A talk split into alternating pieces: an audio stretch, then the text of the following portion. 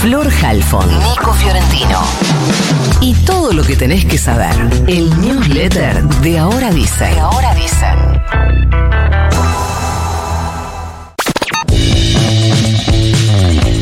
7 y 13 de la mañana, la pobreza sigue siendo la gran tragedia argentina. Ayer se conoció el dato que produce el INDEC, que refleja eh, igualmente una foto ya vieja, primer semestre de este año, ubíquense en tiempo y espacio. 40,1% de las personas que viven en la Argentina son pobres, algo así como 18,6 millones de personas. Si lo medís en hogares es un poquito menos del 30, al 29,6%.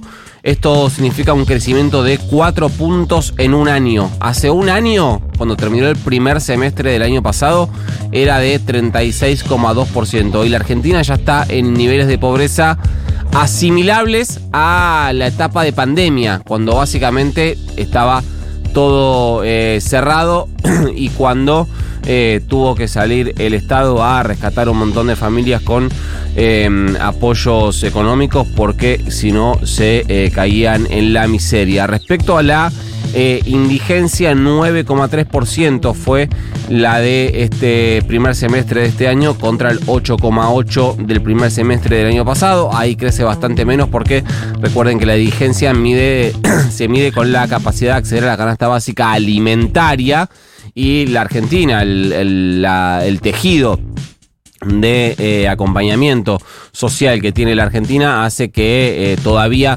esa, mm, esa línea eh, resista un poco, un poco más.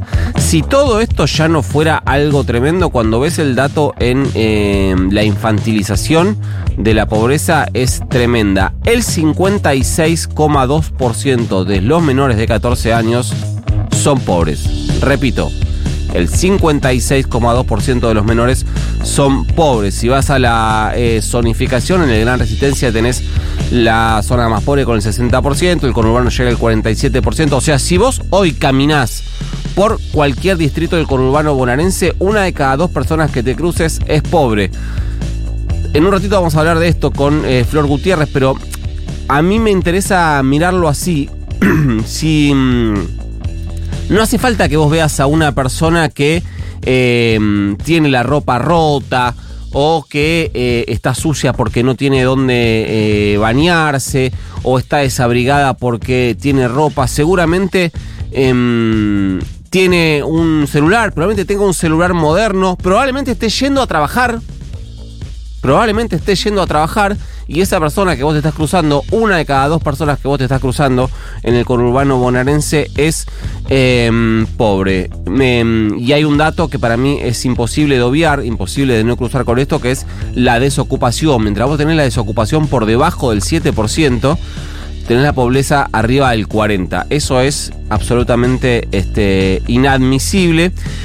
¿Hay algo peor que estos datos? Sí hay algo peor y es que esta es una foto vieja.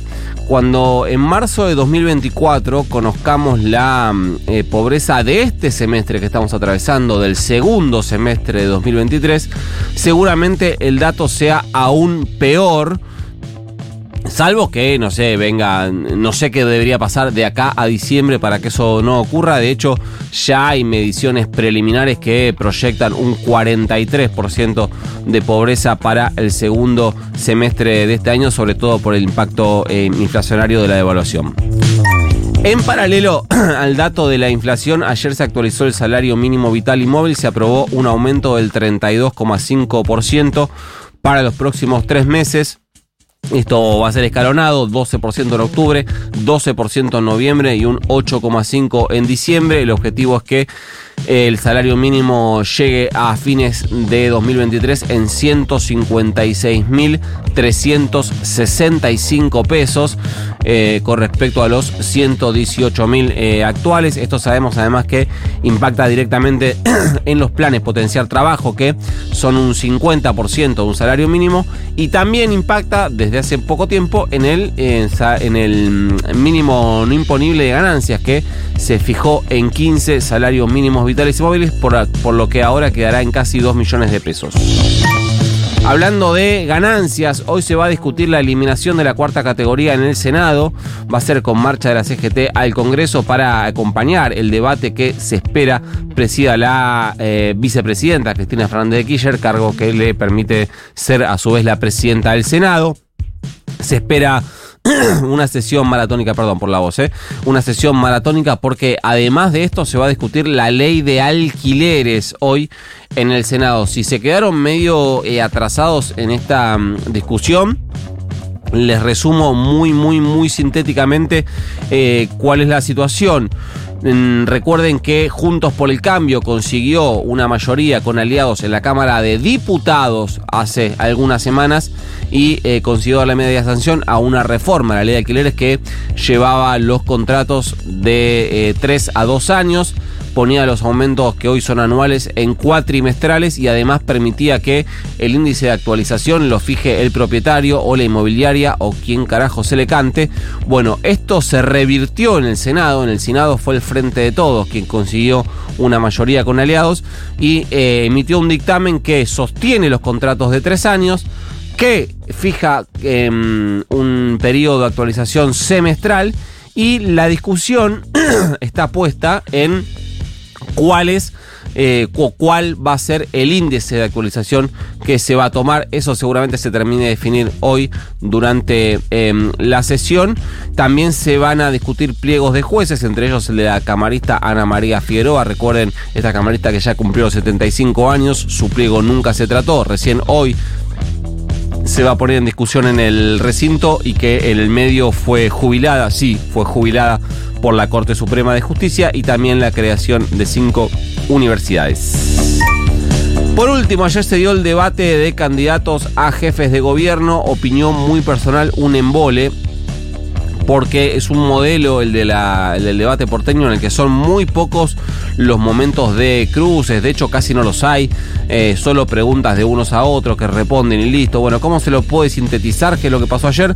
Un Jorge Macri eh, muy cómodo en posición ganadora, el que lo buscaba bastante seguido era Leandro Santoro pero el del PRO la verdad es que gambeteaba con cierta facilidad. Para mí el más complicado fue Leandro Santoro, pero más que por falencias propias, eh, porque fue el blanco de Ramiro Marra, el candidato a jefe de gobierno de la Libertad Avanza. De hecho, lo dijo de entrada. Ramiro Marra dijo, buena, ¿qué tal? Soy Ramiro Marra y hoy vengo a sacar a Leandro Santoro del el balotaje. Queremos dejar al quillerismo tercero. Esto además se condice con la campaña de la Libertad Avanza en las calles. Si ustedes caminan por la ciudad, van a ver que está llena de afiches de Marra y Milei que dicen para dejar al kirchnerismo tercero. Marra eh, todo el tiempo siendo muy marra, muy histriónico, medio sacadito, muy provocador. Intentaron entrar em, por el lado de sus problemas como operador de bolsa y eh, a mí me da la sensación que no era por ahí, pero bueno, tal vez lo podamos, hagamos alguna nota más tarde que nos permita eh, discutir. Santoro intentó por el lado, ir por el lado de modelos de ciudad para contrastar con em, Jorge Macri, que dijo además que ahora estaba de acuerdo con modificar el código urbanístico. Esto es espectacular porque en su momento eh, se aprobó en 2018 el Código Urbanístico de la ciudad. En 2018, hace nada, hace cinco años. Em, y que eh, ahora dijo Macri que le parece que no está bien porque se está cambiando la, eh, fisonomía de muchos barrios. La cuarta, el debate fue Vanina Biasi del FIT, que rechazó una y otra vez ante cada intento de Leandro Santoro de buscar algún tipo de acercamiento, coincidencia o complicidad. Dicho todo esto y siendo las 7 y 22 de la mañana, este newsletter se va. got mail.